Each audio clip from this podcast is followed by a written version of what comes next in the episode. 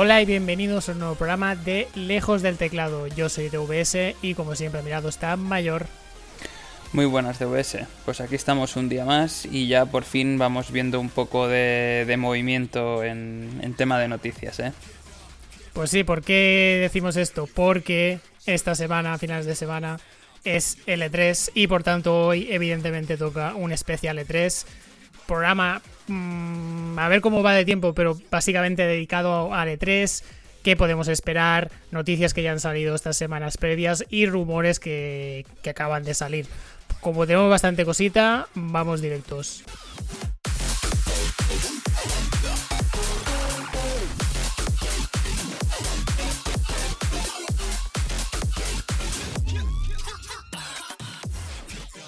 Y de lo primero que vamos a hablar, evidentemente, pues para que todo el mundo tenga un poco claro eh, tema fechas y tema conferencias y qué es lo que se pueden encontrar, vamos a hacer un repasito rápido de mm, de qué, va a tener este 3, que empieza el 12, acaba el 15, estos son las fechas oficiales, pero evidentemente hay toda una serie de conferencias y eventos eh, alrededor de estas fechas que pues también son interesantes. ¿Qué es lo que tenemos primero, Mayor?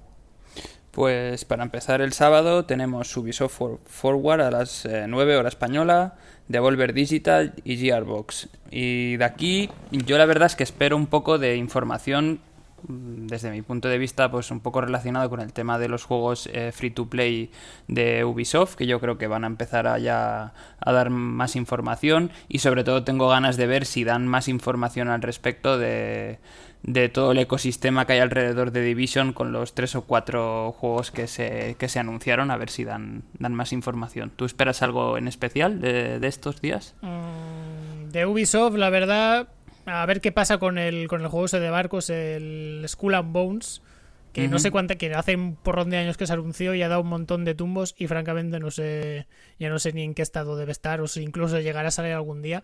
Pero joder, es que hay pocos juegos de piratas y, y volaba bastante, tío, el rollo de... A ver la idea que proponían de con el barquito a saltar a otros y tal, y este rollo de luteo, pues está bastante curioso, pero bueno, mm, o sea, parece que se ha, se ha hundido, valga la, redundancia. Vale, eso para el sábado, el domingo, ¿qué más cositas habrán? Domingo ver, este. Domingo es el, día fuerte, yo creo, ¿eh? Xbox eh, junto con Bethesda, eh, Square Enix y PC Gaming Show. Mm, yo sinceramente de Xbox tengo muchas ganas de ver eh, cómo ha evolucionado el, último Halo, realmente después de las cosas que vimos y todas las críticas que tuvo a nivel, a nivel gráfico el juego y que, y que luego pues se echaron para atrás y dijeron que se retrasaría, que le iban a dar más tiempo, que bueno, actualizarían las cosas. Y entiendo que lo que van a mostrar tiene que ser tiene que ser mucho mejor de lo que se vio. Y luego, pues de Square Enix, pues siempre me queda ver el, qué cosas pueden sacar relacionadas con, los RPGs, que como sabes, pues es algo, un género que me gusta mucho y siempre, siempre hay sorpresitas y a ver si hay, hay cosas decentes. Sí, ahora que decías el Halo, lo, último que ha salido, que al parecer, es el rumor evidentemente, que el juego podría salir en septiembre, que lo veo muy apurado. Pero lo que sí que se decía es que eh, habría beta multijugador eh, durante este mes, en plan que en este 3 anuncia en plan, mira, lo hemos mejorado, hemos, hemos escuchado y tal, y que habría una beta multijugador en, pues nada, este durante creo que eran dos semanas o así, eh, en lo que queda de mes. Veremos o no si eso, si eso acaba siendo acaba siendo cierto. La verdad que sería un bastante... después de la mala imagen que dieron el año pasado, sería una buena manera de, una manera de intentar ganarse al público porque porque la debacle de no tener un halo de lanzamiento y que encima todo el mundo se riera de, se riera de, esta saga, de una de las sagas más emblemáticas de, de la marca Xbox, pues bueno, pues bastante, bastante fuerte, la verdad. Sí, yo, como tú dices, pues eh, yo creo que el batacazo fue bastante bestia, que no, que no pudieron sacar el Halo cuando sacaron la consola después de, que, ah, bueno, nos habían estado vendiendo de que podía llegar al mismo momento que la consola y que siempre solía ser así. Y yo creo que iba a ser el, como el abanderado, ¿no? De, la nueva generación de, de consolas. El único Que, que tienen. y entonces, pues, pues yo creo que es una buena oportunidad, ¿no? Para por lo menos recuperar un poco de sensaciones, tío, con la gente después de todas las críticas que recibió. Y, no sé qué esperar del PC Gaming Show, tío. ¿Tú esperas algo en especial? Es que siempre ha sido un evento un poco raro. Eh, porque al final, claro, ¿qué es el PC Gaming? Pues son muchísimas cosas, tío. Es desde la peña que estamos en Steam como locos hasta, hasta los que juegan a Free to Play o a los MMO coreanos, ¿sabes? O sea, se llama PC Gaming Show porque lo hacen en la revista esta, el PC Gamer, pero al final únicamente está quien, quien mete dineros. Y no siempre son. Siempre son compañías igual, pues, un poco bizarras. Pues igual Epic anunciándote las exclusivas que, ha comprado este año, que bueno, pues ok, siempre es de perfil bajo, o el MMO de turno como el World of Tanks creo que era que sí, creo que creo estos últimos años los, los de los que hacen los World of los World of Tanks y todas estas 40.000, pues también metían bastante pasta y tenían un montón de minutos de enseñándote, mira, el nuevo DLC del avión no sé qué, el nuevo barco, el nuevo modo que y es un poco no, no es tu público sabes no, no, lo enseñes aquí. Por eso que por eso que el PC gaming show es un poco como un, un gran vídeo de anuncios un poco bizarro donde cabe desde ferreterías Vicente hasta hasta el Lidl sabes un poco un poco raro. La verdad no sé es que siempre ha sido un poco bizarro.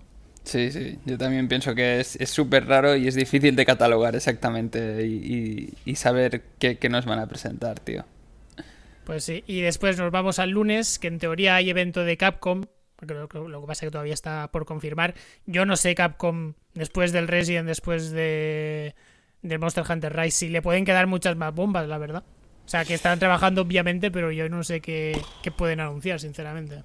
Vamos, anunciar no sé, pero mostrar cosas del remake del Resident Evil 4, quizás si tienen algo avanzado, pues yo creo que... yo veo muy, muy prematuro, ¿eh? en teoría no tuvo problemas de desarrollo y no sé, no, lo veo, no lo veo cerca eso.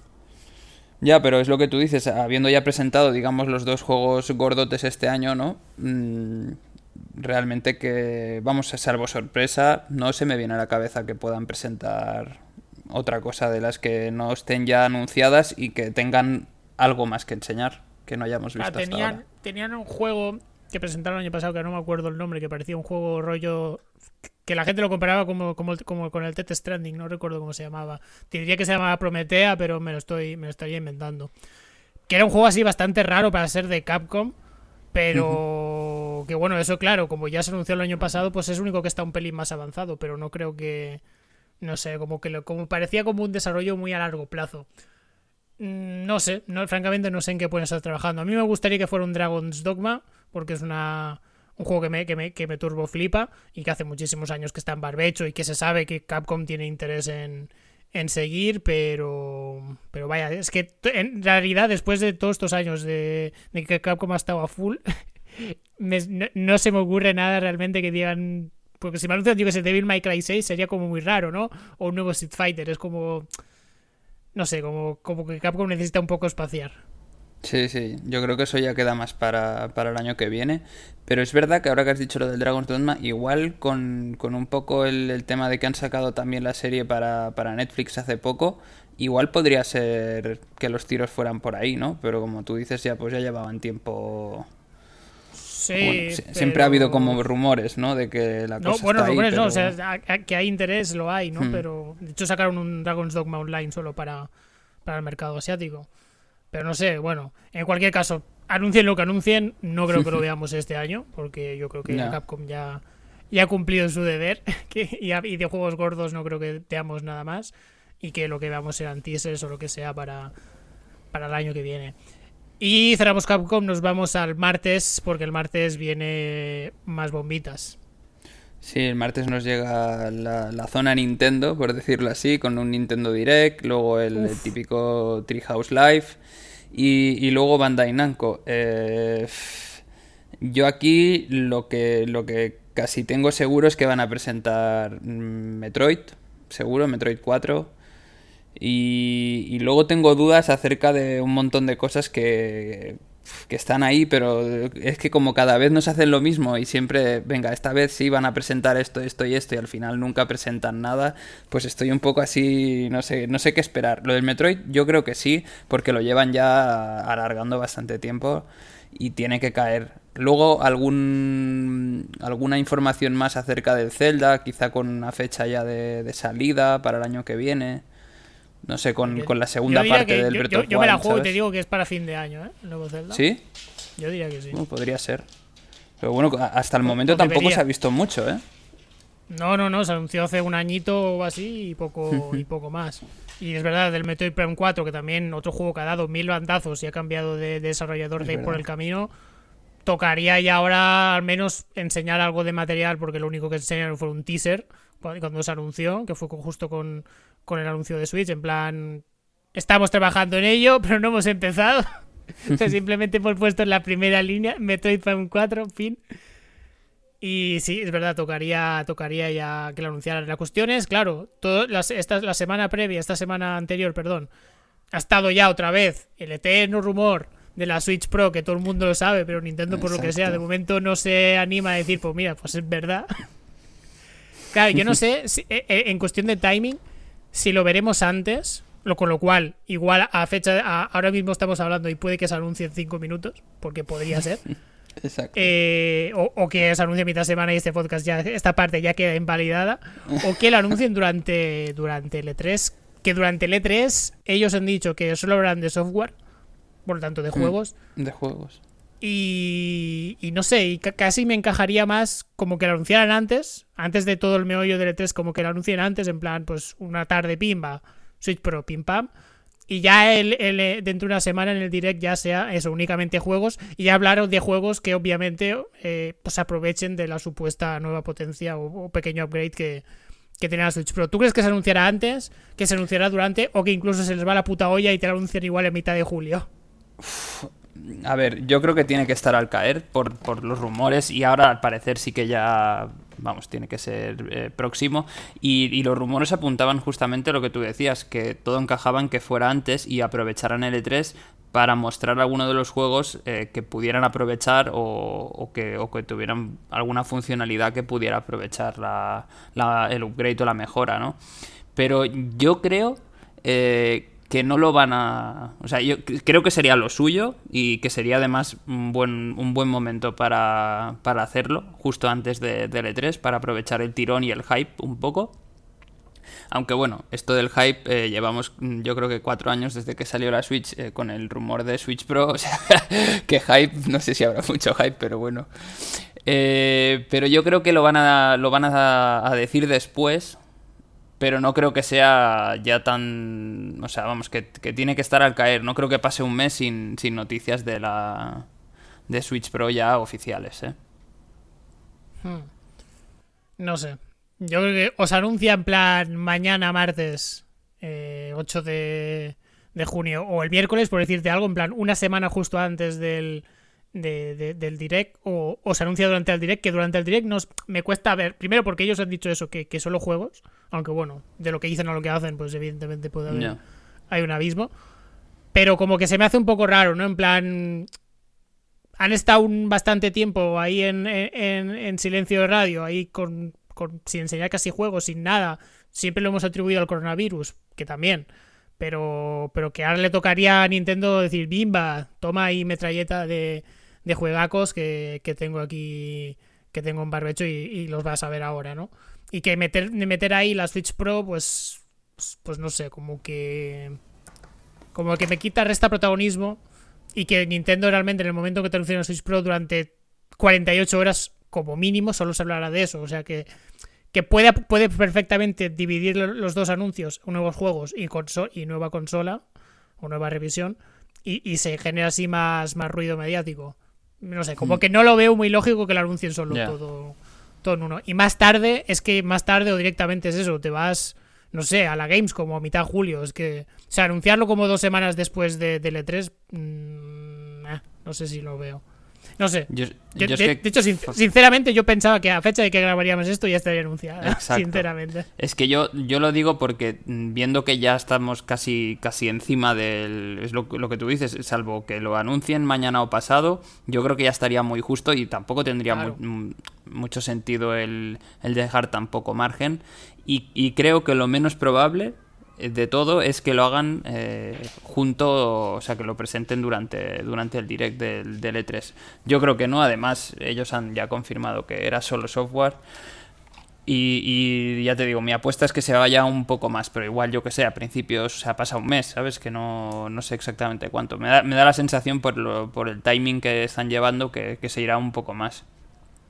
Pero bueno, un Golden Sun pues tampoco estaría mal, ¿no? Un remake del Golden Sun aquí. Tantas cosas estarían bien, pero ya, ya la decepción. Básicamente estas son las cositas. Entre medias, como hay también más eventos, porque claro, el E3 ya no es lo que era antes, que son tres días a tope y ya está, sino que ya estos últimos años, las dos semanas previas, eh, ya, ya últimamente ya hay anuncios y tal. De hecho, este año obviamente también, ya los comentaremos. Y al margen de eso, desde el año pasado, con al no haber E3 y ya instaurarse una especie de, diversos eventos eh, que durante todo el mes, incluso durante julio, pues iban saliendo, pues este año va a pasar lo mismo. El 10 de junio, por ejemplo, está el Summer Game Fest. Vete a saber allí lo que, lo que puede salir. Mm, también el 11 de junio, o un pelín antes, también está el evento de Coach Media, que bueno, no honestamente a mí me importa un poco una mierda, excepto si anuncian un nuevo Time Splitters, que bueno, que está muy verde también. Y eso es un poco lo, que, lo que hay a fecha de, hoy de, de E3. Si te parece, eh, cerramos ya este capítulo de, de lo que es el, el pre-3. Y nos vamos, bueno, pre-3 de, lo que esperamos que pueden haber estas, este, la, semana, la semana que viene. Y vamos a comentar un poco el pre-3 que ya conocemos, que son las noticias que han salido estas dos últimas semanas. Empezando por Nintendo que también hay, hay bastantes cositas. Primero Monster Hunter, que, que, coño pasa, que está ahí escalando en ventas cada, cada, cada podcast está en la noticia de ha vendido un millón más. Pues sí, parece mentira y, que al final le está pasando poco tiempo. O sea, seguramente yo creo que el, o el anterior programa o el otro dijimos lo del de los 6 millones, ya no recuerdo bien, pero hace, hace poco.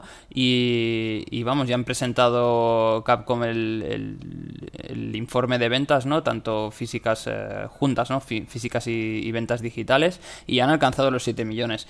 A mí la verdad es que me parece una auténtica barbaridad por lo que es el juego y, en sí lo que es que solo esté para la plataforma Switch, que eso, pues eh, teniendo en cuenta cómo había sido Wall, pues eh, digamos que tenía tenía las de perder si lo comparabas y, parece que se ha quedado casi ahí, ahí de, tener un impacto parecido o prácticamente parecido. A mí la verdad es que me está sorprendiendo un montón lo que se está vendiendo y la buena acogida que está teniendo de, por parte del público el juego en general.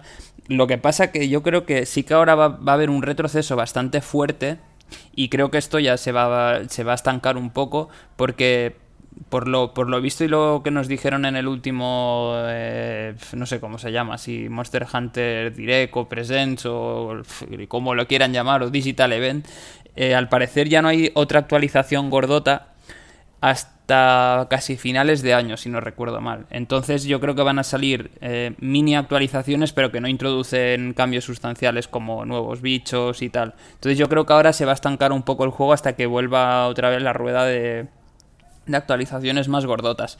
Y yo creo justamente que van a aprovechar para volver a, a meter la gente dentro de la rueda del hype eh, cuando, cuando hagan esta última actualización a final de año y luego cuando enganchen con la gente de PC, que yo creo que el juego va a salir eh, a principios de año y está por ver si también va a salir en alguna otra plataforma. Pero vamos, cuanto menos eh, es sorprendente la cantidad de juegos que está vendiendo, tío. O sea, a mí me parece una locura. Pues sí, la verdad es que está, está vendiendo a muerte y eso, que es una sola, una sola plataforma, la verdad.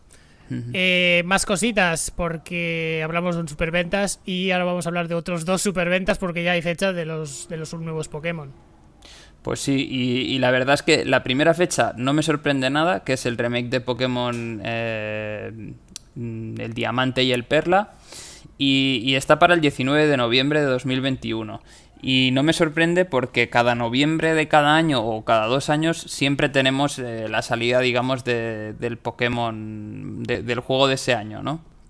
Entonces yo creía ya más o menos que iba a ser pues eh, a noviembre. Muchas veces es más al inicio, más para el final, pero casi siempre suele ser a noviembre.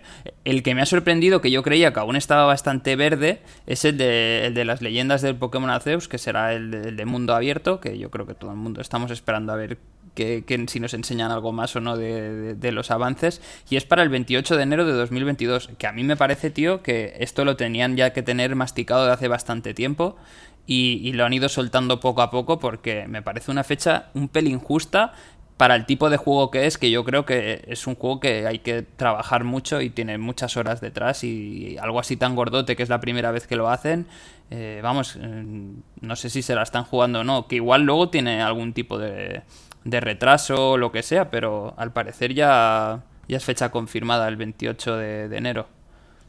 Hombre, igual no es tan ambicioso como nos imaginamos, porque claro, nos metemos en, hostia, un Pokémon de mundo abierto, de aventura y tal, y nos pensamos aquí que esto va a ser un Assassin's Creed, que va a ser un juego de 100 horas, y posiblemente no, sea un juego de 20 horitas y el mapa es grande, pero tampoco, tampoco para fliparse, y por eso lo tienen más o menos atado. Lo que a mí me sorprende es que realmente haya poco tiempo de, de diferencia entre, lo, entre ambas entregas, es decir no son entregas menores. El otro es un remake de un juego de, pues, de bastante éxito y este Arceus pues también tiene bastante hype. Con, y uno lanzarlo a mitad de noviembre y el otro a, mitad, a mitad finales de noviembre y el otro a mitad finales de enero, me parece muy poco tiempo, la verdad. Yo lo hubieras, no sé, que saliera en finales de febrero, marzo, como pronto. Para, no sé, para espaciar un poco. Es que yo creo que se canibalizan un poco las ventas, en plan... No sé. Sí, es verdad que igual indirectamente estás matando muy rápido al, remake, ¿no? O sea, es decir, yo creo que habrá gente que, que los primeros meses, eh, mes, mes y medio estará jugando a full y luego ya cuando enganchen con el otro en enero, pues ya este como que los remakes pasarán a un segundo plano y toda la gente irá por este a tope. Que es verdad que no son que no, que no son géneros, no es el mismo tipo de juego, ¿no? Porque es eso, uno es el Classic Pokémon RPG y el otro es más un juego de aventuras como podía ser pues un regular Pokémon o el Pokémon Snap. Pero que este Arceus tiene bastante hype detrás, con lo cual saben que van a vender a, porrillos, salvo que sea un desastre gordote, ¿no? Bueno, y aunque fuera un desastre, seguirían vendiendo una burrada, verdad. Como pasó con el Pokémon Let's Go, creo que creo que, que, ha vendido muchísimo. Por eso, no sé, me sorprende que, que salgan tan cercanos. La cosa es que tú decías que estaba verde, pero claro, es que igual nosotros lo, vi, lo que enseñaron era con la Switch normal. Es que igual anuncian la Switch Pro y después y en el direct vemos eh, footage, gameplay de, del Arceus en la Switch Pro y vemos, digo, guau, fantasía. Pues en realidad es lo, que es lo que espero, pero no creo que es lo que pase. que se seguirá viendo un poco como el culo. Claro, yo por lo que enseñaron, por eso digo que estaba como un poco verde, porque yo lo vi como eh, que, iba a 10 frames, tío. Sí, sí, faltaban muchas cosas, tío. Entonces yo pensé, bueno, pues eso es que debe ser, eh, hombre, el inicio de la, de la etapa no, pero bueno, debe estar verdecita la cosa y, bueno, por eso yo creo que también tuvo... O sea, por una parte tuvo el hype y tal de, de, que, vale, por fin teníamos eso que muchos estábamos esperando desde hace mucho tiempo, pero luego lo que se vio, yo creo que tampoco acabó de gustar a mucha gente. Entonces, Mm, me parece como muy precipitado, tío, el 28 de enero, como muy justo, salvo que eso, que, que, podría ser lo que tú dices, que tuvieran ahora a partir de, yo qué sé, se presenta la Switch Pro dentro de poco, se anuncia, y, vemos el próximo tema relacionado con el Pokémon Legends y, nos muestran un vídeo de cómo corre en la Switch Pro y dices, joder, qué diferencia, ¿sabes? O sea, se ve de puta madre y tal, eh, han mejorado mucho esto y sobre todo los frames, tío, que eso... A ver, la Switch es, lo que es, vamos, es lo que es la Switch, ¿no? no, hay, ya se sabe lo que es, pero, joder, por ejemplo, tío, aquí al lado tenemos el, Hunter, tío, el Monster Hunter, que, es una maravilla y aprovecha súper bien a tope todo lo que tiene la consola, que cosa que en lo que nos mostraron en el Pokémon, pues no fue así. Estaba, estaba bastante... Era bastante pobre, tío, lo que nos enseñaron. De hecho, a mí me pareció pobre el tema calidad de imagen eh, en los dos, pero bueno tanto este como en los remakes. Pero vamos a ver. ¿Tú crees que van a, enseñar algo más en, el direct relacionado con Pokémon o no? No, porque es que ya en general, como Pokémon tiene su propia entidad, ¿sabes? En plan, ya lo, se gestiona por su cuenta, por lo hmm. tanto no... Bueno, igual presencia sí que puede tener, evidentemente, porque tampoco es que sea ajeno a todo el universo, a todo el universo Switch, obvio. Pero no creo que le den mucho mucho más peso. Ya te digo, solo, creo, solo veo que lo pudiesen dar un poco más de importancia. Pues si es eso, si, si, vemos una Switch y, y por lo que sea, pues eso, corre mejor en la, en la Switch Pro. Y a raíz de que decimos esto de que es posible de que haya versiones que corran mejor o que corran peor, cerramos ahora bloque Nintendo si te parece, abrimos bloque de noticias de Sony, porque hay también un debate interesante con este rollo de las versiones multiplataforma de los juegos. Porque eh, esta semana ha anunciado Sony que Gran Turismo 7, no, perdón, eh, que God of War, eh, el nuevo God of War, que todavía no tiene título, bueno, es simplemente God of War 2 y, y ya está, no sale este año, no surprises, que se suma junto con el Gran Turismo 7, que tampoco, tampoco, este ya se anunció que no iba a salir este año, pero la cosa es que se anuncia que los dos van a tener van a ser juegos multiplataforma, es decir, que van a salir tanto en PlayStation 5, la consola original donde se, anunciaron, pero también va a tener versiones para PlayStation 4. Claro, aquí lo, raro es que no es para nada habitual que haya títulos first party que, salgan en dos, plataformas en dos plataformas a la vez. Títulos third parties como FIFAs y todos estos que salgan en, vamos, en todas las plataformas posibles es normal incluso también es normal que salgan versiones de mierda, como pasa, yo que sé, con los FIFAs de Switch, que a ella le sube los cojones, ¿sabes? En plan, ¿para qué? ¿No? Y me acuerdo también en su día el Sombras de Mordor, que era un juego que salió para PlayStation 4 y, Xbox One, ahí iba de puta madre, pero las versiones que tuvo de PlayStation 3 y 360 era como subpar completamente, era como jugar un juego de PlayStation 2, era nos da igual. Incluso ejemplo reciente, el Cyberpunk, en consolas de nueva generación, razonablemente bien, pero en consolas de de la anterior generación como el orto. Claro, la cosa es, ahora que Sony anuncia esto, que ya te digo, en Fist Party no es nada habitual, la cuestión es, ¿qué versión va a salir perdiendo? Porque alguna versión va a salir perdiendo. Si el juego es competente, ambos juegos son competentes en, en ambas plataformas, sale perdiendo la PlayStation 5 porque evidentemente no desarrolla todo el potencial técnico que podría tener. Y con potencial técnico no me refiero simplemente graficotes, sino me refiero a algo tan sencillo como pantallas de carga, por ejemplo. Que en uno cargue de puta madre y en otro cargue como el culo. O, mil cosas más. O sea, el aspecto técnico no es simplemente que sea más, bonito, sino hay muchísimas cosas detrás que, que, van ligadas. O que evidentemente la versión de PlayStation 5 sí sea competente y por narices la versión de PlayStation 4 sea una puta mierda. Cosa que, cosa que al final acaba eh, dinamitando la, reputación de, de, Sony y no me imagino que lo, que lo vayan a hacer, sinceramente. Hombre, a ver, es que es como un arma de doble filo, tío. Te pase lo que pase, hay alguien, alguien pierde. Esto es así. Claro, claro.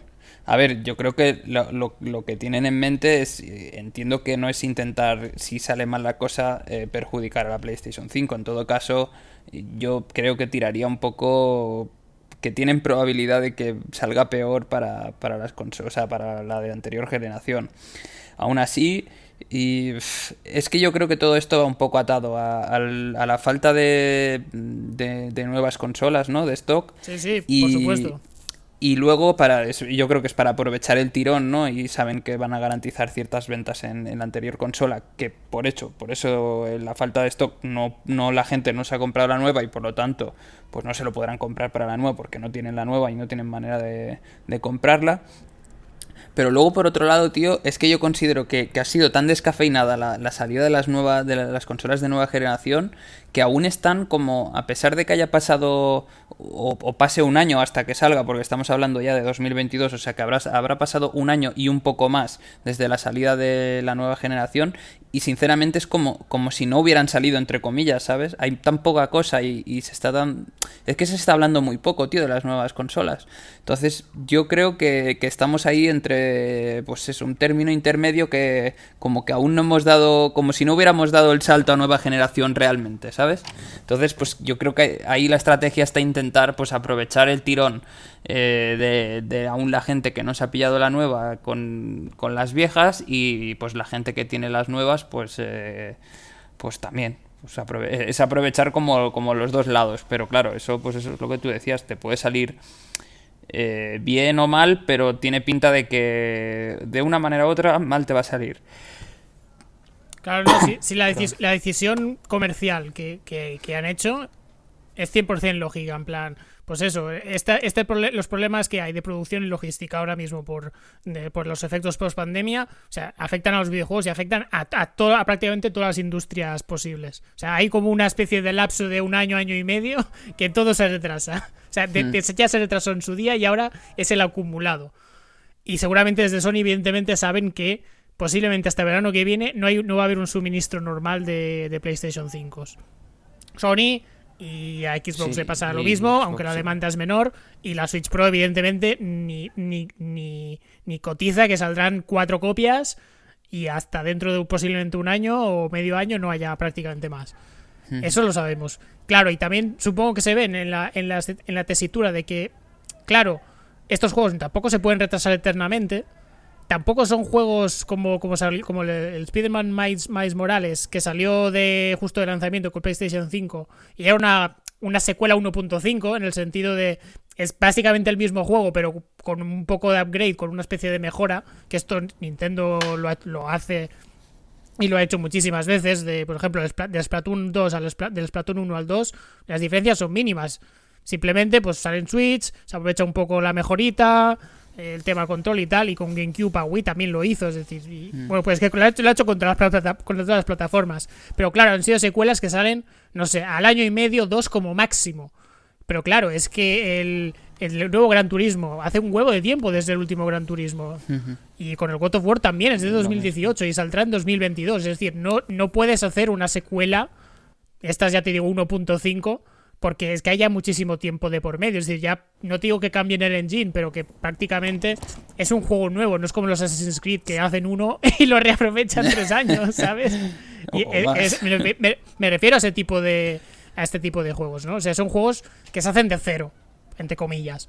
Por lo que, claro, al hacerlo de cero ya estás pensando en hacerlo también multiplataforma, con lo cual ya es que es eso, ya hay ciertas decisiones que, tienes que no, no, puedes, no se pueden ambicionar porque evidentemente tiene que funcionar, salvo que ya te digo, se quieran petar la reputación, eh, pues tiene que funcionar bien en las dos plataformas, con lo cual al final, pues eso, pierde la pierde en PlayStation 5. Claro, si ahora me, si ahora me anuncian un spin-off de Last of Us 2, que salió el año pasado, y me dicen Last of Us 2 spin-off y sale eh, a final de años en exclusiva en PlayStation 5, pero digo, pues, pues es normal, porque han cogido el 2, le han hecho una nueva historia, han cogido básicamente lo mismo, un, el remix, pimba, me lo lanzan, vale, de puta madre, exclusiva.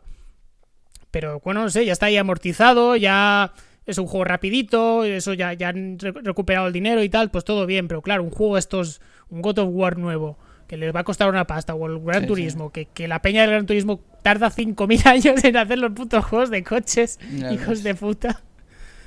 Pues claro, es que tienes que recuperar la inversión de alguna manera. Si desde la parte comercial lo entiendo. Pero a, nivel de jugón es un poco... es eso, decirle al, que se ha comprado PlayStation 5, oye, pues te vas a esperar un poco más antes de tener juegos 100% para ti. Y al de PlayStation 4, pues es simplemente intentar ahí eh, sacarle más, más maná y dejarlos más en los huesos si cabe, ¿no? Intentar explotarlos, explotarlos más. hasta el final, tío.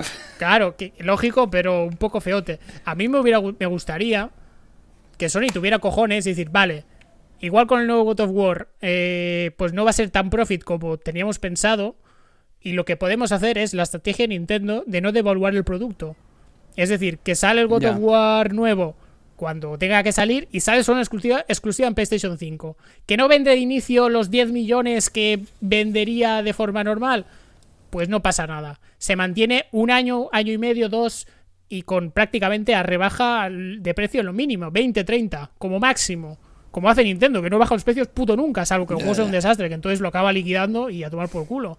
Mm. Porque es la única manera así de, no bajar el valor, el valor de no devaluarlo. Por ejemplo, este verano, que ahora que están bombardeando con las con las ofertas de State of Play, ¿no? Que hace Sony todos los años. Tienes los juegos del año pasado, el Ghost of Tsushima y el Last of Us 2, a un 40-50 ya por ciento rebajados. Y esto, y no es la primera rebaja que hacen, que a los pocos meses ya tenías ya el 30 y, y, en, estos, en estos descuentos habituales. Esto es devaluar el producto, pues no lo hagas. Si ves que no vas a recuperar la inversión, por como lo tenías previsto, pues no lo hagas. Lo, te mantienes duro al menos durante que pase este, esta etapa de, sequía y de problemas de producción. No sé, me yo creo que hubiese sido la estrategia valiente, pero la, que hay que hacer. Porque ya PlayStation 4 ya al final ya la, ya la gente que la tiene ya seguirá comprando los FIFAs y los codes y las mierdas que compren, pero que no tanta gente te va a comprar el, nuevo God of War. Y el, bueno, veremos el experimento con el Horizon, que en teoría sale este fin, este fin de año, que también tiene versión para la PlayStation 4, de cómo sale, de cuál es la que pierde. Si la de PlayStation 5 o la de PlayStation 4. Pues sí, yo coincido totalmente con, con, todo, todo el argumento que, que has echado y, es que es que es eso, coincido totalmente.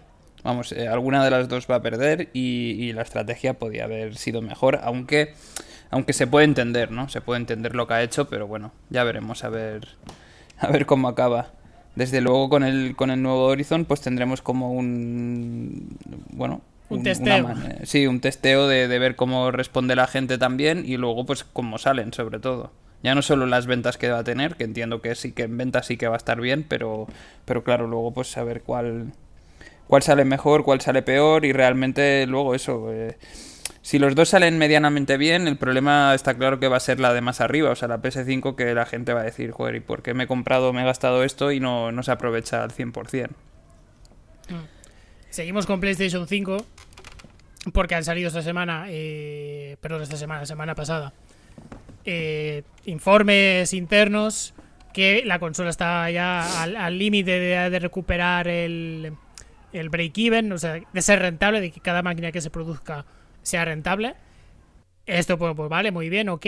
Pero ¿qué ha salido más? Pues que el Horizon Zero Dawn, que salió hace un año, eh, ha recuperado un 250% la inversión que se hizo con el port, que me parece unas cifras brutalísimas. En plan, es, una burrada.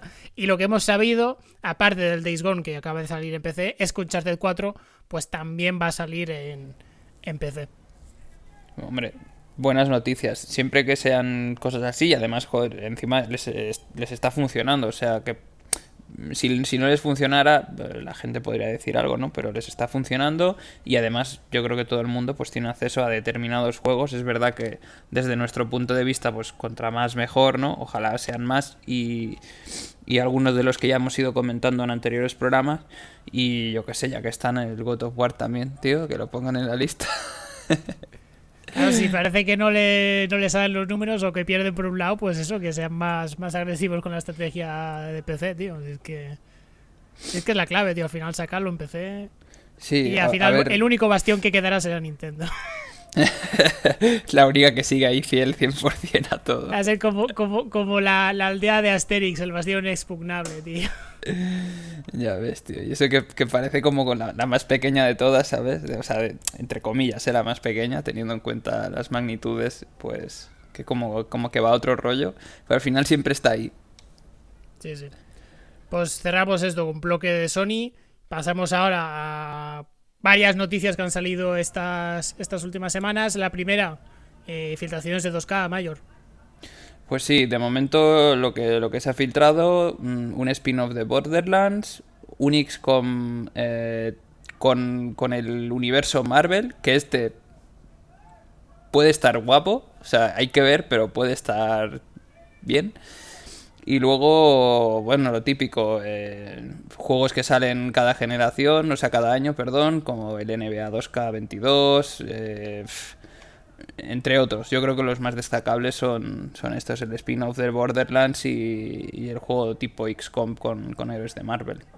Sí, hay también un juego de acción de mundo abierto de que es un poco Saints Row con, los mitos de Cthulhu, pero está un poco un poco verde, pero aquí yo creo evidentemente lo que dices es el spin-off este de, de Borderlands que se llama Wonderland, Wonderlands, que no se habla muy bien de qué tipo de juego va, va a ser bueno, perdón, perdón, sí, que ahora lo estoy leyendo bien. Eh, rollo que va a ser spin-off de Borderlands a saco, con el mismo tipo de juego, pero con personajes más, más diferenciados. Yo creo que va a ser como el. ¿Cómo se llama el spin-off de Borderlands que salió? Ese pequeñito, que, que era de la luna o algo así. Ah, sí, sí. No, me acuerdo. No, recuerdo eh, el nombre, pero sé cuál Pero ese. Pues yo creo que va a ser algo rollo, rollo así.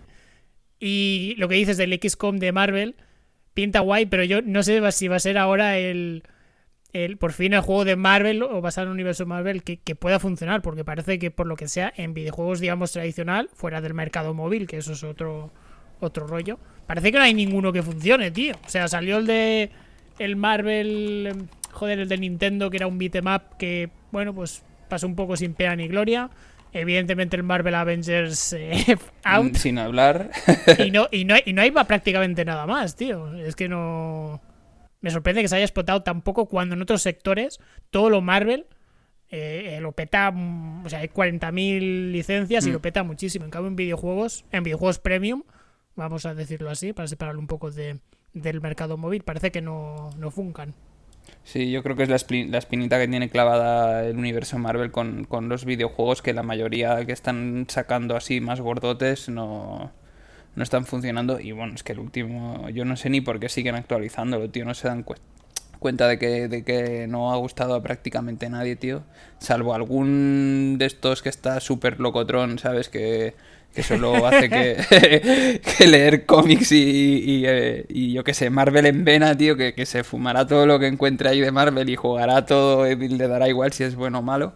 Y estará ahí como bueno, eso, como, como súper loco por todo lo que es Marvel, pero, tío, no sé, está muy poco, o sea, muy poco aprovechada la, franquicia en general, ¿sabes? En tema Marvel. Yo que sé, en otras, tío, puedes ver que, que sí, que yo que sé, Star Wars, pues también habrán salido juegos eh, buenos y malos, pero yo que sé, han tenido mucho tirón y, y, han sacado un montón. Y en cambio en Marvel, tío, no sé, como que no acaba de funcionar muy bien, ¿no? El tema con los videojuegos. A ver, eh, la idea, como, como he dicho al principio, eh, joder, un XCOM con, con personajes Marvel, así, desde, así de primeras, lo escuchas y dices, jo, pues puede estar bien y puede llegar a molar muchísimo. Pero claro, luego habrá que ver el producto final que, que realmente acaba sacando 2K. Vamos, a mí lo, hace, lo, hace, el mismo equipo que los XCOM. O sea, complicado va a ser mm. que, no sepan coger una, el, mismo modelo y meterle la skin de, de, Hulk y Capitán América y estos. Como curiosidad, me acuerdo que hubo hace ya bastantes años, como, joder, pues, pues casi 20, eh, el Freedom Force. Que, hostia, que juraría que. Mira, mientras lo estoy hablando, lo voy a buscar eh, juraré que, que lo, lo el mismo equipo original que los XCOM. Y era exactamente eso, un... Eran superhéroes de hacendado, porque evidentemente no tenían licencia de nada, pero eran, eran trasuntos de... En lugar de Spiderman, pues yo qué sé. Bueno, era el equivalente de, los clásicos superhéroes, pero puestos en un juego de... en un RPG por turnos. Lo que pasa es que tenían mucho más rol, era más rolero que más... que más juego por turnos, más estratégico. Y, y tuvo, bueno, tenía cierta cierta fama o cierto estatus de culto este, este Freedom Force. Vamos pasando si quieres a lo siguiente y mientras voy buscando, a ver, porque es que juraría que, lo hice lo misma peña, tío, el, este Freedom Force. Bueno, lo, estaba viendo ahora también y, joder, no, lo conocía y, es verdad lo que dices, ¿eh? hay muchos comentarios así como rollo de que es un juego de culto, ¿eh? Sí, sí. Eh, Irrational... Ah, no, mira, Irrational, los del, los del Bioshock, pues no. Pues pensaba que eran... Irrational y EA, ¿no? Por lo que veo. Pero ella lo editó, pero, pero el desarrollo fue 100% de, de Rational. Pues vaya, pensaba que era que era de esto de de los, los, los desarrolladores originales, pero veo que no. De XCOM, pero veo que no. Bueno, en cualquier caso. Mmm... Hostia, ahora me dan ganas de jugarlo, me cago en la puta. Este Es que no podemos hacer este podcast, tío. o sea, lo único que saco es ganas de decir, guau, tío, qué, lista, no me la acabo nunca. Tío, pero estamos en lejos del teclado, eh, mantente. Ya, ya, ya, ya. Pues cuando acabemos, igual en Steam instalar, sí. Vale, eh, más jueguicos. Mira, y esto recién fresquito. Ya hablamos hace, unas hace unas semanas que Ubisoft estaba full con, con, que encaraba su estrategia a sacar más free to plays. Otra cosa es que le, vaya bien o no, ya, eso ya veremos. El primero que se anunció fue el Herlands, eh, basado en, en, The Division 2, esta especie como de, versión reducida de Division 2, pero en free to play.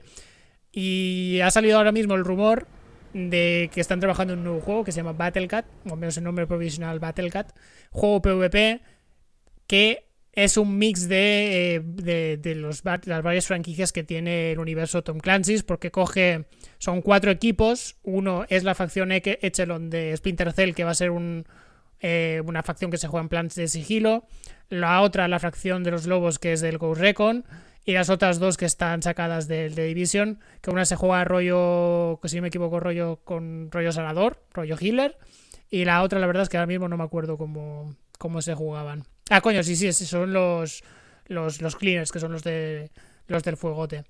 Pues eso, cuatro facciones con cuatro estilos de juegos diferentes, juego PvP. Eh, con, de momento se saben dos modos de juego, es un, rollo, un modo rollo payload como el del Overwatch y otro que es una especie de modo, de hacer, hacer puntitos y tal. Que, pues bueno, eh, a mí me llama la atención esta especie de, mezclita de, de, varios universos y, eso cada uno con, con, su propio estilo de juego que me parece, me parece chulo. Y al ser free to play, pues evidentemente pues habrá que habrá que caer. habrá que probarlo. Obvio, eh, que si hay cosillas. Claro, y es que, joder, es que me cago en la puta. Lo único que veo ahora, claro, que al sacar esta especie de mix, me da miedo que evidentemente pues que juegos, sagas como Splinter Cell pues no tengan más entregas y lo mismo con Ghost Recon y con The Division o sea que me parece guay que, que, que, está puesta por el free to play pero que no se olviden de los juegos originales que sacar una entrega de vez en cuando tampoco pasa nada, ¿sabes? Ya, lo que pasa que yo creo que están viendo que no les está funcionando del todo bien. Quizá la, que peor ha funcionado Gorre con Splinter Cell, yo creo que más o menos siempre ha ido funcionando bien. Sí, pero hace ya muchísimos años, ¿eh? Que no... Es que la explotaron a saco. hubo como... Hmm. Como seis entregas, si no me equivoco, en total seis, siete entregas. Y, eh, y las que salieron en la época de PlayStation 3 y 360, como que yo diría que al principio iban con, con a tope, ¿no? En plan, con, pues con muy bufadas, ¿no? A la gente les gustaba mucho, con mucha expectación, pero que a medida que iban sacando, como los Need Speed, vaya, que sacaron tantísimos que a nadie le importaba, ¿no? pues un poco lo mismo con, con, los Splinter Cell. Y sí que es verdad que lo que comentabas, el, último Recon, se pegó, el Breakpoint se pegó una hostia que flipas, y el Division 2, a mal que nos pese, tampoco funcionó todo, sin ser un fracaso como ese, como el del Breakpoint, también tampoco funcionó tan bien como como debería. O sea que bueno, hmm. sí, es comprensible, ¿no? El cambio de, estrategia. Bueno, igual también aprovechan un poco el tirón de estos para, o sea, de este juego que es una mezcla de, varios universos, ¿no? De, o de varias franquicias que tiene, para relanzar alguna de ellas si es que más adelante quieren sacar algún juego y, le, dan un poquito de un empujón o un poco así, pero vamos, cuanto menos es curioso esto, la mezcla que tendrá de de, cómo, de, esto de las facciones. A mí, mm, vamos, eh, la noticia es súper fresca porque de hecho es de esta tarde, no lo conocíamos y le hemos dicho, va, vamos a meterlo en el podcast y, cuanto menos me ha parecido curiosa. Ahora también te digo, el nombre de Battlecat, tío, yo pensaba que era como una broma que me habías puesto aquí el... el nombre provisional, pues, el juego realmente, literalmente em, han, empezado a testearlo este enero, o sea que con, suerte lo veremos de aquí un año y medio, con, muy pronto espero que tenga otro nombre un poco más poco más interesante, joder, que ya Tom Clancy's Battle for the, for the for the Point o algo así, tío. O, Elite Battles o alguna o alguna movida, Elite Scavengers, así. Se va a llamar. Que por cierto, hablando de, de Ubisoft, eh, justo antes también de, de, que comenzáramos ahora el, el directo para de este programa, el nuevo, el nuevo Prince of Persia que tenía que haber salido. Bueno, perdón, nuevo Prince of Persia. El remake. El remake, sí. Remake vaya remaster porque tampoco es que mejorara mucho del primer eh, Prince of Persia. Eh, bueno, el primero de los nuevos, el, Arenas del Tiempo. Que tenía que haber salido en enero. Que se retrasó. Y ahora dicen que no va a estar este 3. en plan. ya a nadie le importa, ya sabes. O sea, ya a nadie le importaba de antes, pero tantísimos retrasos ya es en plan. Pues, o lo, vuelves a rehacer de cero y que luzca de puta madre o, o cancélalo ya. Así que. sí. No Ya está muerto. Es un, juego que sin más, ¿eh? Yo creo que ni. ni, ni Como el Skull and Bones, tío. ¿eh? Está, está, está maldito ya. Qué lástima, mancho. Whatever. Pues sí. Hablando de juegos malditos. Porque hay otro también. que también está bastante maldito. Y es el Bloodlines 2, el juego basado en, en Vampiro la Mascarada. El primero es un juego de culto de PC. Hace un, creo que dos, tres años anunció que Paradox, los, desarrolladores de estos grandes juegos de estrategia, rollo Grupo Universalis y todos estos, junto con otro estudio indie lo, lo estaban haciendo, el Bloodlines 2. Hace unos meses, eh, y además lo decíamos en el podcast, que se habían partido peras, que, Bloodlines ya no seguían desarrollando este estudio y que estaba el juego completamente eh, colgando. Ahora se anuncia que Paradox eh, se une con Warner, la división de videojuegos de Warner, para lanzar este Bloodlines 2 y que esta vez lo va a desarrollar Rocksteady, que es la gente que está que ha hecho la trilogía de, los Batman Arkham Asylum y que ahora mismo está metido con el, con el juego de, del Escuadrón Suicida, que también pinta para largo también. Me sorprende porque el cambio de registro de esta, bueno, primero esta peña yo diría que tendría que estar mes full dedicada al juego del Escuadrón Suicida, salvo que resulta que ahora en el 3 nos digan, no, no, si ya está prácticamente acabado. y entonces sí. Pero me sorprende que se metan en este embolado del Bloodlines 2. Que es verdad que han hecho juegos de así de mundo abierto y aventuras, pero Bloodlines es un juego de, rolazo clásico que como que no, no sé, no les pega. Aparte es que tampoco pega esta fusión de Paradox con, con Warner. Es como, como si no hubiese nadie más, ¿sabes? Hmm.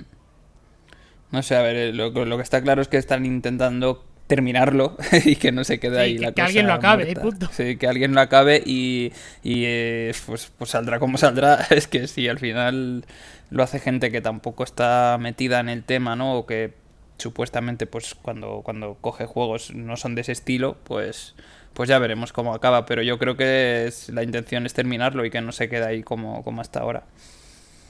Hombre, sorprende por, sorprende que en su día Paradox se metieran en este embolado, porque es un juego que, es un tipo de juego que no le. que sé que es diferente a lo que ellos han estado trabajando toda la vida. Y es bastante rascado, es un juego ambicioso y carete, y seguramente la pasta que ya deben haber perdido en él pues debe ser bastante para flipar. Mm. Pero me sorprende que, haya, que el único aliado que hayan encontrado haya sido Warner y yo que sé, no lo hayan encontrado con otros, pues yo que sé, estudios europeos más de, este, de este tipo de juegos, como yo que sé, como THQ Nordic, ¿no? Por ejemplo, que tiene mil estudios. Miras tú que no tendría alguien que le podría decir, oye, mira, te prestamos a estos 20 tíos para que te corren el Bloodlines 2.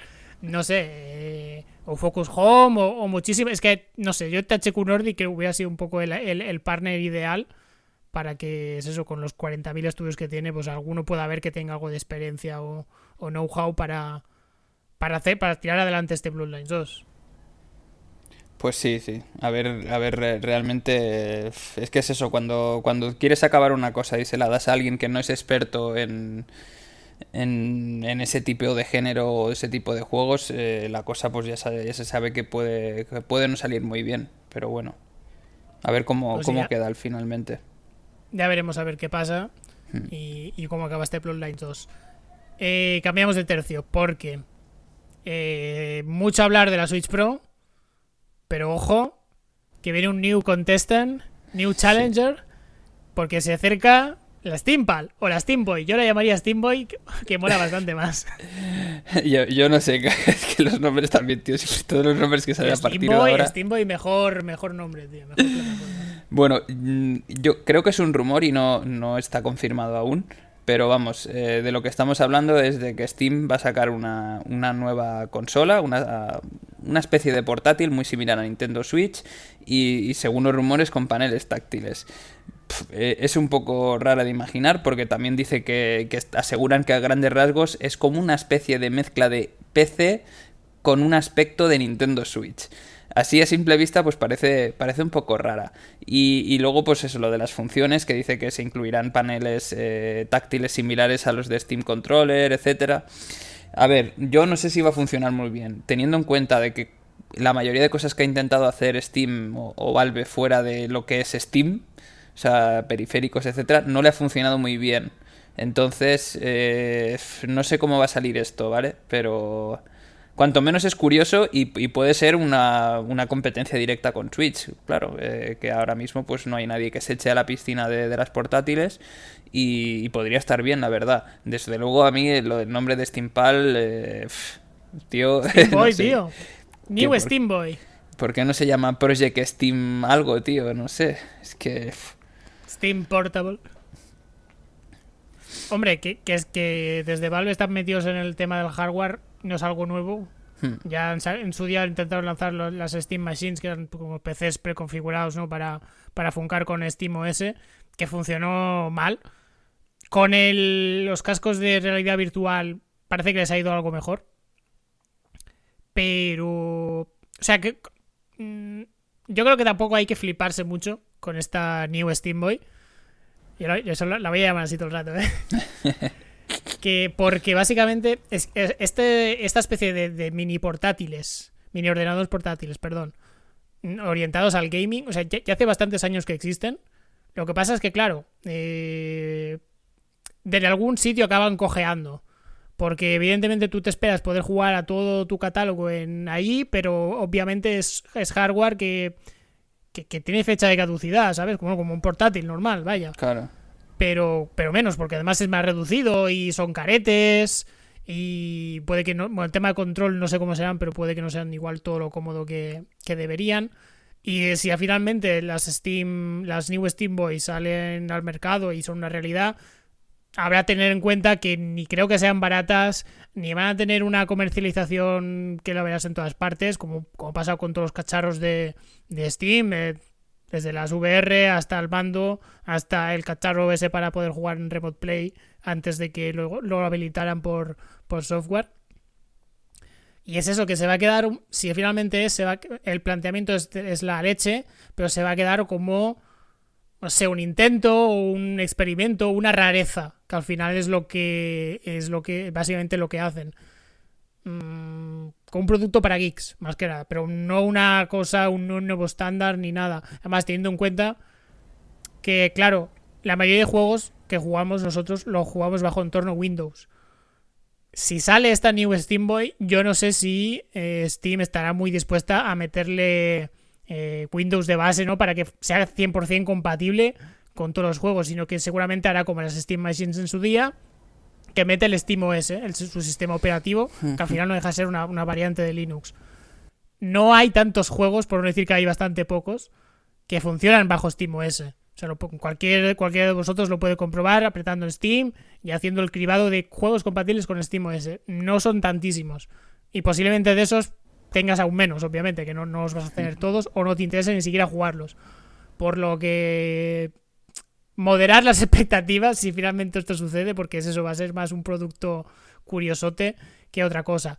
Ya hay cacharros así en el mercado, las, las GP32 creo que son, incluso, si no me no recuerdo mal, las Mac Z, que era un producto, era esa misma idea, y era un, una máquina, un hardware eh, hecho en Mallorca, que tuvo campaña de, financiación en Kickstarter y preventa y tal, y si yo me equivoco, sí que al final, después de muchos años y muchos líos, sí que llegó a salir, pero es que cada máquina, si no me equivoco, costaba como 800 o 1000 euros.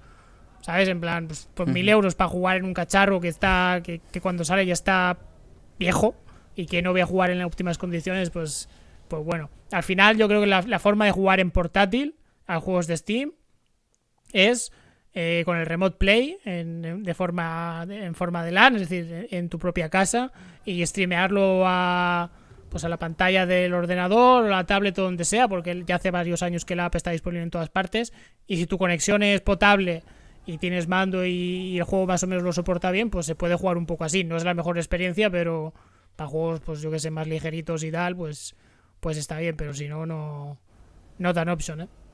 Sí, yo coincido contigo que muchas veces eh, todo el mundo espera y hace hype, demasiado hype sobre estas cosas y, espera poder jugar a, un Assassin's Creed, ¿sabes? En este tipo de... Y he dicho Assassin's Creed por decir algo, o sea, un juego gordote eh, de mundo abierto y tal que, requiere de su procesamiento detrás y espera jugar con una portátil igual de bien que con un, que con un PC de sobremesa. Y al final, eh, joder, tienes que tener en cuenta de que pasa lo mismo con los portátiles normales y corrientes. O sea, si quieres tú un portátil normal y corriente decente para jugar, que, que, sea del estilo a un sobremesa, ¿cuánto te tienes que gastar? Te tienes que ir a un pastizal que es una, es una barbaridad. Y aquí yo creo que va a pasar lo mismo. 1200, 1500 como poco, vaya. Claro, y, estamos hablando de que con un sobremesa, yo que sé, con 600, 700 euros puedes ir tirando de sobras y, y, puedes ir remodelando poco a poco. En cambio, como que estás muy limitado cuando te compras algo, una portátil que es todo, que se, las piezas la mayoría de veces no se pueden sustituir, eh, lo que tú decías que tienen como caducidad y, al final no sé si vale la pena o no. Es verdad que eso siempre suele tener un público que te lo acaban comprando, pero tanto como para que sea una alternativa real a una Switch y le hagas competencia o, o revientes el mercado aquí como si es un... Vamos, yo que sé, la idea de, un genio y tal, y todo el mundo dice que pepino y me lo acabo comprando, falta mucho y yo creo que eso no se va a dar.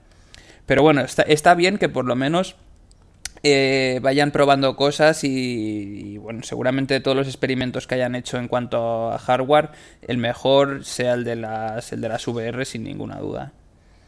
Sí, sí, sí, exactamente, es exactamente eso, que sigan probando, que sigan testeando. Por problemas de dinero, desde luego, no va a ser que se lo empecen en probar. Igual algún día dan la campanada y hacen un cacharro que, que lo redefine todo o que se convierte en un nuevo estándar y todos contentos y a un precio, un precio estándar, un precio cómodo. Pero bueno, mientras tanto, pues bueno, que va eso, que vayan, que vayan haciendo.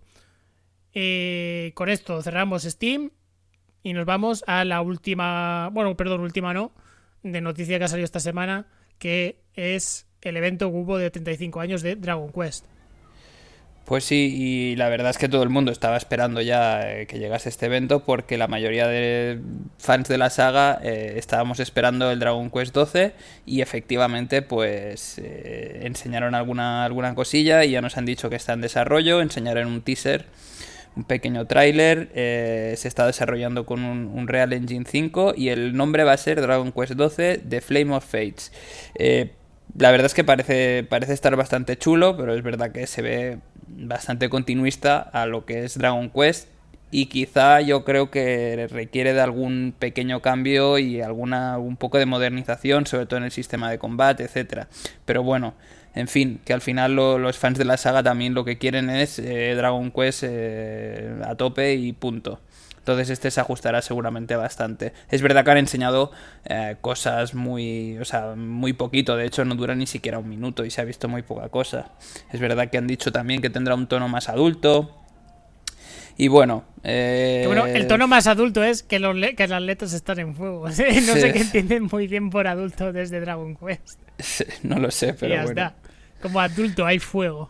Bimba, ya es Skyrim. Bimba. Automatically. Sí, y luego lo que decía del sistema de combate, espero que lo modifiquen, que al parecer sí que va a haber pequeños cambios dentro del sistema de combate, pero bueno, eso también, eso también está por ver. Eh, otra cosa que se anunció durante, durante el evento, eh, la salida de Dragon Quest X, eh, pero en versión solo offline y llegará al 2022. Ese juego mítico que todo el mundo en, en Occidente está esperando a que salga. Eh, ya que traigan ya por fin el, Dragon Quest Online, pues va y te lo sacan, pero sin online. Entonces es un juego que yo creo que sinceramente para jugarlo en una persona, eh, no sé si, o sea, un single player, no sé si realmente da como para tanto. Además que tampoco han dicho que lo vayan a sacar para, o sea, que, que llegue a Europa. O sea, eso es lo peor de todo. Yo creo que lo suyo hubiese sido que, que ganasen cuota de mercado sacando este juego el 10, pero con el online tal cual está ahora en, en Japón, creo que solo está. No sé si está en algún otro sitio más, pero vamos. Sí, mercado eh, asiático. Sí, mercado asiático. Y lo que sí que se ha podido ver en, en el teaser, pues ha sido un poco el, diseño que es así como más eh, cel shading chibi. Y, y bueno, que, al parecer, si te, si te fijas, ya se parece un poco hasta el original, ¿sabes? El original ya tiene ciertos toques de como así unos eh, gráficos en los personajes bastante bastante chibi. bueno, para, lanzarlo, para, lanzarlo sin online, para, eso no lo lancen, sinceramente. Claro, yo, yo creo que la clave estaba en el online, sinceramente. O sea, un MMO sin opción online y sin cambios en la jugabilidad, porque dicen que no va a haber ningún cambio, hmm. pues ¿para qué? Claro, o sea, mm, y, sinceramente, si además te dicen que no va a llegar aquí, que yo creo que el, la, única, las únicas eh, o los únicos usuarios que podrían querer este juego es todo el mundo que no haya jugado el online. Pero si ya ni siquiera sabes si va a salir o no, no sé yo, si alguien ya lo tiene del mercado asiático en online, en tener este juego en offline, pues la verdad, pues no sé. Mm, me parece un poco cutre. Sí, mm, no le veo sentido. Y luego el, digamos ya el, tercer juego así más gordote, entre comillas, que, nos han mostrado, pues sería el, el remake del 3, pero con una versión, eh, la típica llamada HD-2D, y que sería pues como un poco al estilo Octopath Traveler. Creo que lo han cogido los mismos, los productores del Octopath y el, y el Project Triangle. Y, al parecer, pues bueno, es verdad que se ve bastante chulo y tal, pero porque este estilo, bueno, a mí me gusta bastante. pero vamos, no deja de ser mm, el juego en sí el mismo prácticamente. Entonces, mm, yo no sé si va a tener el tirón que se esperan. Es verdad que siempre van a jugar con la nostalgia y que visualmente mola bastante, pero en sí el juego va a ser prácticamente el mismo. ¿A ti te ha molado el tema este? O... A ver, hombre, me parece súper súper bonito ¿eh? el, este estilo de, del, del, Octopad y que lo hmm. implementen ahora en, en estos especies de... Bueno, ellos lo llaman remakes, por, por, llamarlo de alguna manera, pero vaya, que simplemente el mismo juego, pero bajo esa, esa skin del, del Octopad.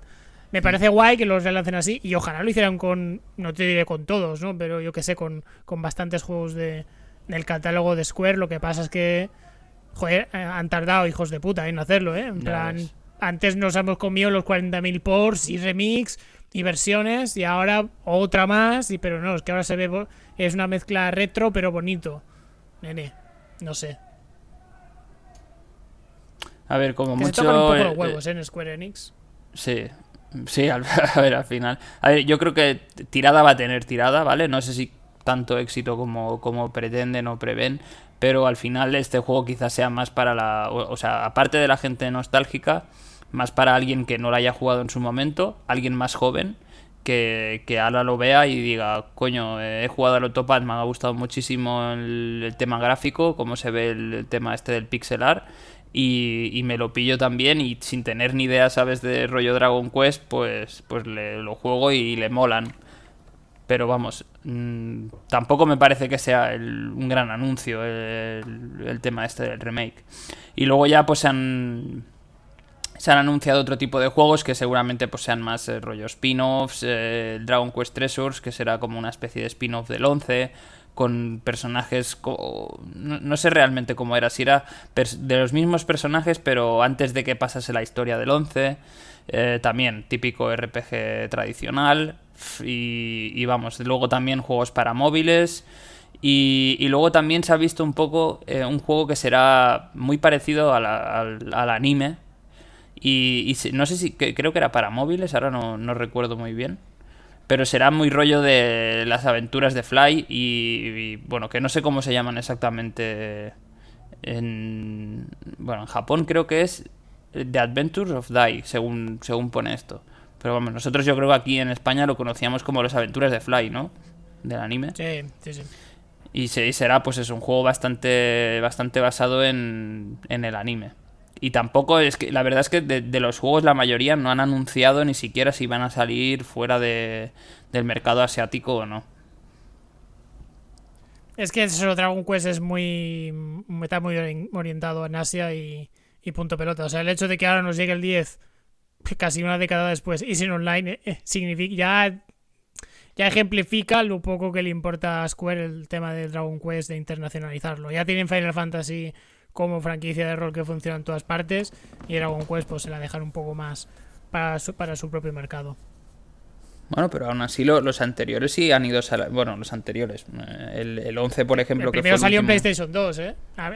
Fuera de, de, Japón. O sea, que tampoco mm. hace, tan hace tiempo, pero que, no sé, no, no ha tenido tampoco un mimo tanto como, como nos creemos. Aquí sí, en España, en tema de Europa, sí que lo hemos visto bien, porque muchos han sido los remakes de los Dragon Quest originales que han salido en DS y 3DS y ahí ha estado Nintendo apoyando fuertote y se han tenido cierta cierto marco, cierta cierta visibilidad, pero si no es por eso, Square lo lanza y a tomar por culo prácticamente. Bueno, o sea, a mí la verdad es que me gustan bastante los, Dragon Quest, soy bastante fan de la saga y cualquier juego que sacan intento de conseguirlo para, o sea, yo qué sé, para la DS, para la 3DS, para la consola que lo estén haciendo el port o el remake. Y, a mí sí me gustan, pero es verdad que está, está bastante encarado al, público del, mercado asiático, sobre todo.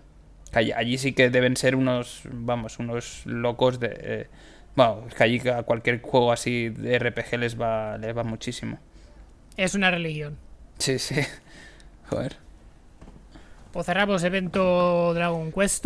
No sé si igual que en el evento de Square Enix veremos alguna cosilla más. Mm, no lo creo, yo creo que igual se reservan más, más para adelante. Hmm. Muy rapidito, si hace unos, hace unos programas, perdón, eh, hablábamos de que hacemos un repaso de varios estudios que había en Barcelona de videojuegos, de varias divisiones, porque eh, THQ Nordic habría estudio aquí para hacer el, remake del Gothic.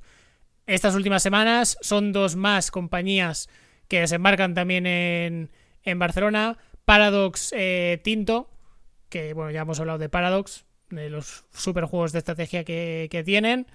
En este caso comenzarán primero como este estudio, como estudio de apoyo, pero la idea es que acaben desarrollando sus propios juegos gordotes de estrategia.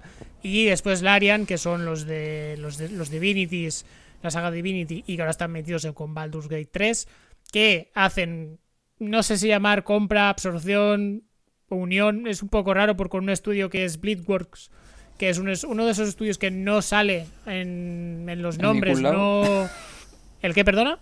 En ningún lado, digo, que no suele salir. Exacto, no sale en ningún lado, pero son esos, estudios de machacas que se dedican a hacer los ports o a, ofrecer soporte o. los machacas, los que no ves, pero realmente se lo, se lo curran, ¿no?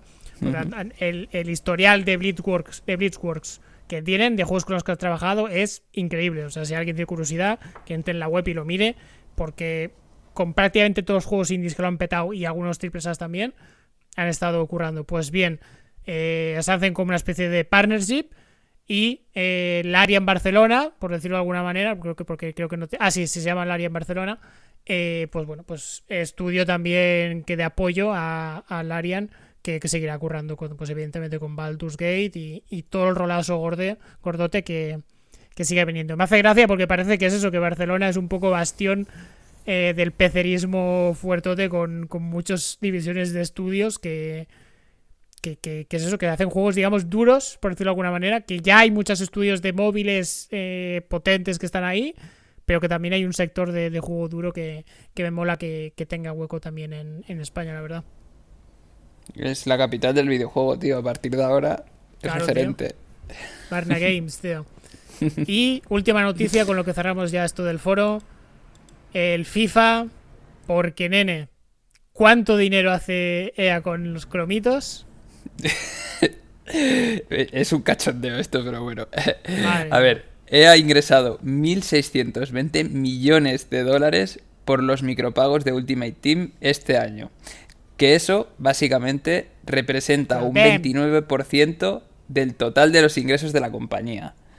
Tío, yo no sé, pero sinceramente estoy flipando con estos números. Teniendo en cuenta que es, eh, para que los que no sepáis de FIFA, son los típicos cromitos de, mierda, tío. es que yo es algo que, que flipo, tío. Estoy súper sorprendido.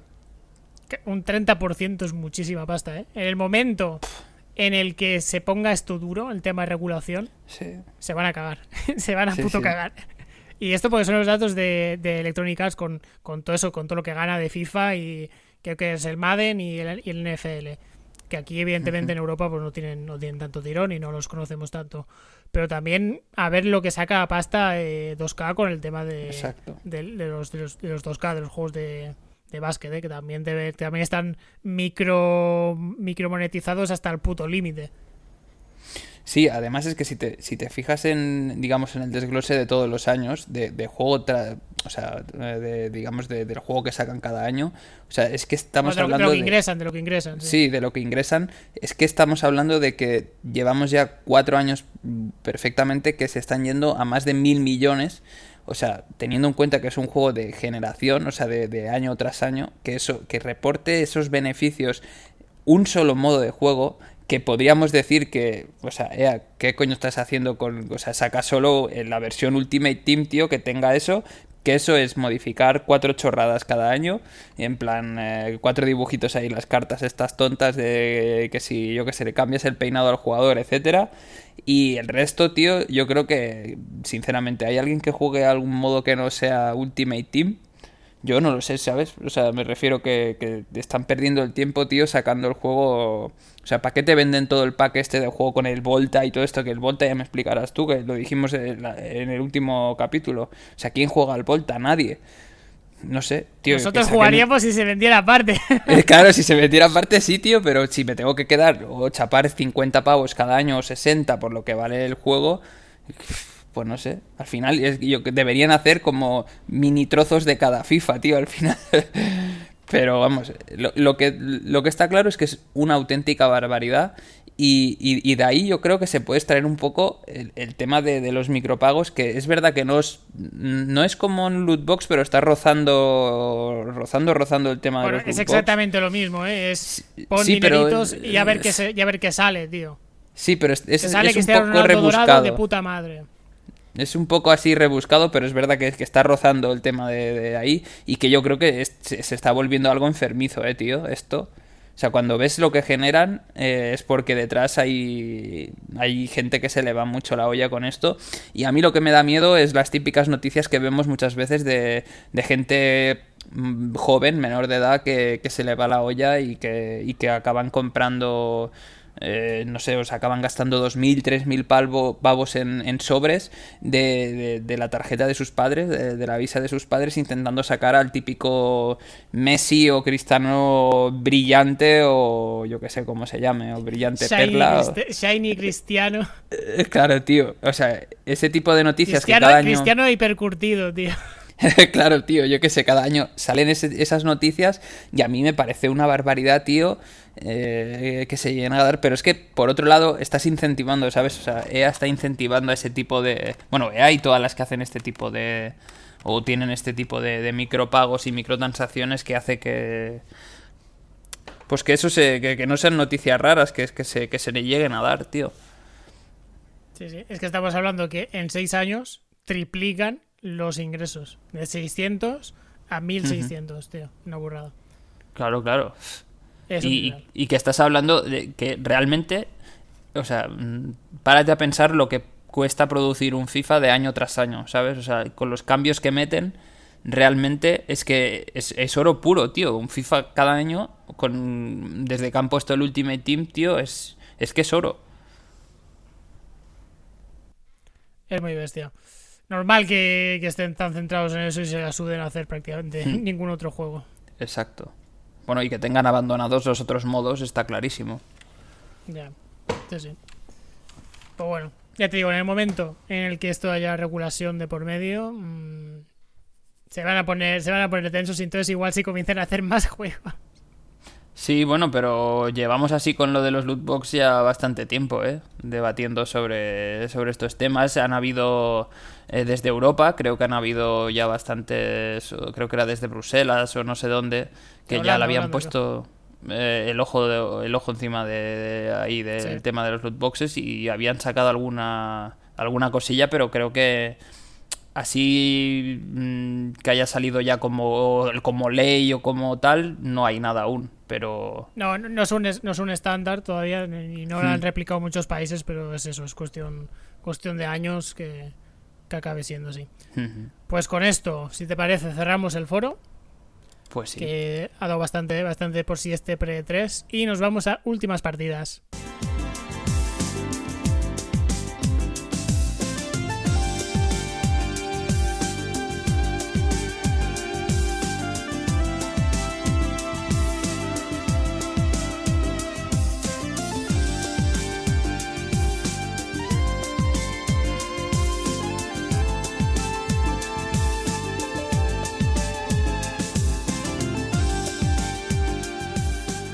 En últimas partidas, vamos muy rapidito, hablamos de Hand of Fate, el 1 y el 2, que son juegos de... Son, es que, bueno, es que es una mezcla de géneros, es mazmorreo, deck building y un pequeño hack and slash. Juegos de Defiant, Defiant Development que están disponibles en PC y varias consolas, eh, incluso móviles, el 1, el 2 no lo sé muy bien. Bueno, la cuestión, muy sencillo, juego de mazmorreo. De hecho es un juego muy, muy, muy rolero porque te meten eh, con una especie contra, contra, contra un máster. Un señor con una capa y tal, muy místico. Te dice, oye, he creado un juego. ¿Quieres desafiarme? Ok. Y entonces lo que él hace es genera un mazo de cartas y las dispone en, en, la mesa eh, con, pues, con, un orden concreto. Y entonces tú con tu, con tu, con tu personaje que lo vas moviendo de carta en carta, como si fuera una mazmorra. En plan, me muevo aquí, vale, pum. Revelas, ¿qué pasa? Pues igual es un encuentro y, son enfrentamientos. O igual es una carta de posadero. Entonces, pues entras en la posada y ahí pues tienes la fase de, pues, de compra, venta y tal. Y así vas, vas generando en pequeñas mazmorras que se van eso, haciendo a partir de, una serie de cartas que se disponen en la mesa, vas avanzando hasta que pues llegas al enfrentamiento final, porque al final pues, esto es un juego de rol muy clasicote de ve a matar a tu puta madre, pues venga, pues vas a matarla. Y, vas avanzando. Todo ello con los combates que se realizan en tiempo real con un sistema de, lucha que es exactamente igual que el de los Batman Arkham Asylum. Si los que hayáis jugado, pues ya sabéis que es un combate muy muy rítmico, ¿no? Muy, muy de timing, de te atacan, aprietas el esquive. Es como bailar realmente, es un poco, es muy así. Hasta que, pues eso, llegas al final y, y punto. Eh, hay varios bosses, varios, varias misiones, por decirlo así. La cosa es que cuando acabas de acabas una misión, digamos que hay cartas que ganas. Como las cartas que has descubierto las ganas. Y lo, curioso es que a la hora de enfrentarte a estas misiones, en, siguientes, o si las quieres repetir, está la parte del deck building, que es como en el, con el Loop Hero. En el sentido de, no es una creación de mazos que te haces pues, para enfrentarte como tal, como si fuera un Magic, sino que es las cartas que tú quieres que te salgan. Las cartas que tú quieres que te salgan de encuentros con enemigos, las cartas que quieres que te salgan de pequeñas misiones secundarias, las cartas que, quieres que te salgan de equipación o, pociones o lo que sean. Y ahí se hace una mezcla, el máster suma sus propias cartas de, de puteillo, se baraja y otra vez pues se crea el mapa de, de cartitas y tú como personaje vas avanzando. Todo muy rolero, aunque es un juego para un jugador, muy juego de mesa, pero tiene el, girito de que, pues eso, en, las fases de combate, pues es en tiempo real como, pues como un videojuego tradicional. Eh, estuve jugando unas cuantas horas al 1, que sinceramente no me acabó de gustar porque el combate era especialmente mierdero y la parte de, de la aventura más rolera era muy, muy básica. en plan, apenas había decisiones, no sé, no, no me acabó de gustar.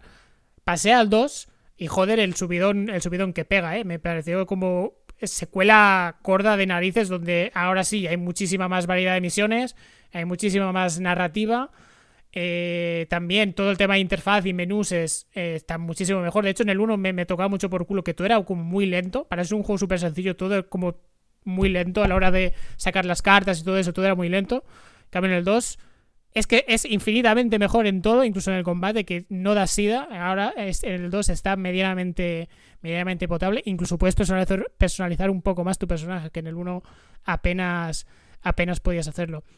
No me entusiasma mucho a mí este tipo de juegos de crear tu propia aventura, ni esta, ni esta especie de, de random, de rol, de, de, generador de mazmorras que tiene, no es mucho mi rollo. Pero sí que es verdad que me parecido un juego bastante, joder, bastante original para los que sois muy, muy cafeteros de, del rol muy clásico y os gusta, pues eso, también es esa parte de deck building, hacerte tu mazo, pues es un juego infinito.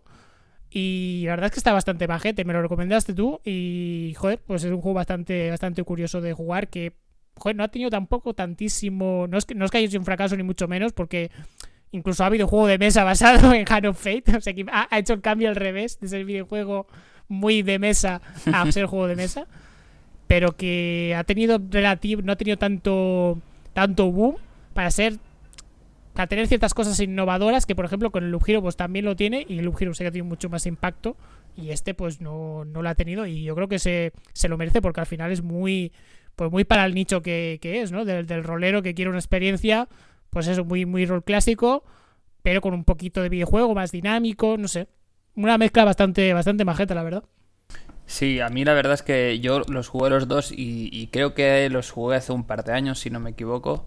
Y, quizá el 2 algo más, más reciente. Y a mí me gustaron, es verdad que no son juegos de estos como para decir, guau, qué pasote es el, mejor juego del año ni nada de eso.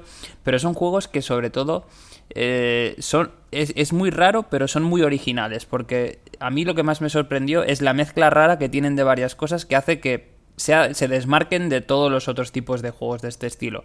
Al final, eh, cuando tú juntas todos esos y lo mezclas, todas esas eh, cosas que has ido explicando, y, lo pruebas, a mí la verdad es que la idea me pareció fantástica y me empecé a enganchar sobre todo al 2. Coincido totalmente, tío, es que es como si lo hubiera explicado yo. El 1 me parece, es que te iba a hablar del combate, pero es que el juego en sí es, tosco de, cojones, o sea, es lento. vale en el 1, en el 2 está ok.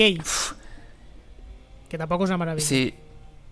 pero es que el 1 en sí todo el juego se hace como muy lento y muy pesado y entonces como que pierdes mucho las ganas de, seguir jugando y tal. Yo reconozco que el 2 es el que me acabó enganchando y el que estuve jugando bastante tiempo y sobre todo lo que tú has dicho, a la gente que le gusta el rol más clásico pero introduciendo cierto tipo de mecánicas no habituales en, los juegos más roleros, pues, pues está, está muy bien.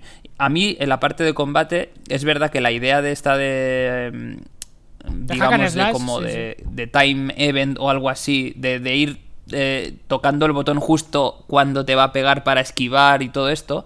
Al principio no me acaba de gustar, pero luego en el 2, tío, reconozco que me, acabó enganchando, tío, el sistema de combate. O sea, me molaba. Igual, para mí es la parte más floja, ¿eh? Y, yo, sinceramente. Creo que hay una especie como de disonancia porque todo es muy ya te digo, muy rolero, muy, muy juego de mesa, de plan te lo piensas y tomas las decisiones y tal. Y después tiene esta parte de videojuego que entiendo por qué la han hecho. Y ya te digo, en el 2 es infinitamente mejor. Pero que sinceramente, si todo fuera de una manera, en plan, todo fuera sin, sin combate en tiempo real, sino, yo qué sé, no, pues con cartas o yo qué sé, o, dados, no sé, me da igual. Casi que me hubiera gustado más. Lo que pasa que sí que es verdad que igual sería menos llamativo o tendría menos sentido como videojuego. Es que yo creo que buscan un poco esa, esa originalidad de mezclar cosas que, a, priori te parecen raras y dices, eh, no pega. Pero luego, no sé, mm, yo sobre todo contrastándolo con el primero, el tema del combate ha mejorado muchísimo en el segundo. Y, a mí la verdad es que sí que me, acabó gustando. Ya digo que no es un juego para, tirar cohetes, pero eh, que está muy bien, tío, y para, echar un rato. Además, creo que el 2, si no me equivoco, lo dieron hace poco en, en Epic, ¿no? hace quizá un mes o un par de meses, no recuerdo, pero hace poco. O relativamente poco. Y es un juego que, pues, eh, oye, mm, estando gratis, eh, o si es que lo cogisteis en la Epic, pues eh, echarle un rato y, mirar a ver si, os mola este tipo de juegos y tal. Pero bueno, es que también tema de cuando hay de, por medio y cartitas, la cosa es difícil que salga mal también. Y es, eso, es muy original el building que tiene porque es tú te haces mm. el mazo de como pasa con el Loop Hero, te haces el mazo de cartas con el cual vas a construir la dungeon. Pues aquí exactamente igual, te haces el mazo de cartas no para un combate directo, sino para que tú generarte tu propia aventura y, y cómo lo quieres orientar para el boss que quiere que tienes que derrotar, que pues que algunos te tiran mejor una serie de cartas y otros otras y, ahí tú decides. Eh, y es un deck building como pasa con el Loop Hero que no es excesivamente denso y además es está en ese sweet spot que para lo que no nos gusta mucho esto de hacernos el mazo antes, eh, pues está, está bastante bien. Sí, e, es curioso como, como, últimamente estamos viendo cada vez más mm, la mezcla de diferentes estilos, como por ejemplo el Loop Hero, ¿no? Que, digamos que hablamos mucho porque es como el último referente que tenemos, pero es que en, este último año han salido muchos juegos que son mezcla, que introducen el tema de las cartas, los deck buildings, eh, eh, varias cosas así mezcladas y, parece que algunos de ellos que, introducen alguna cosita así más nueva y más original están, triunfando. Y a mí me parece bien, tío, que, que la gente pruebe a, a lanzarse a la piscina, a unir ciertas cosas o a coger ciertas mecánicas de diferentes estilos que creen que pueden encajar mm, hasta que a alguien le sale bien, eso a mí me, mola, tío. Y sobre todo que hay muchas cosas que a veces, pues, como que por individual te parecen guays y, te las intentas eh, imaginar mezcladas y dices, no, no puede ir bien o qué raro es este estilo o esta manera de hacer esto y luego a medida que vas jugando, pues dices, coño, pues esto no está tan mal, mm, mola bastante. No sé, a mí la verdad es que, ya os digo, teniéndolo gratis y lo cogisteis, eh, probarlo. Y si no, pues oye, si, si yo qué sé, si, si, está de oferta alguna vez o tal, pues probarlo porque, porque está bastante bien, sobre todo el 2. Pues sobre todo el 2. Muy, muy para roleros cafeteros que quieran una experiencia similar a la mesa, pero en videojuego mucho más ágil y más, y más interesante. Pues con esto cerramos últimas partidas y nos vamos al cierre.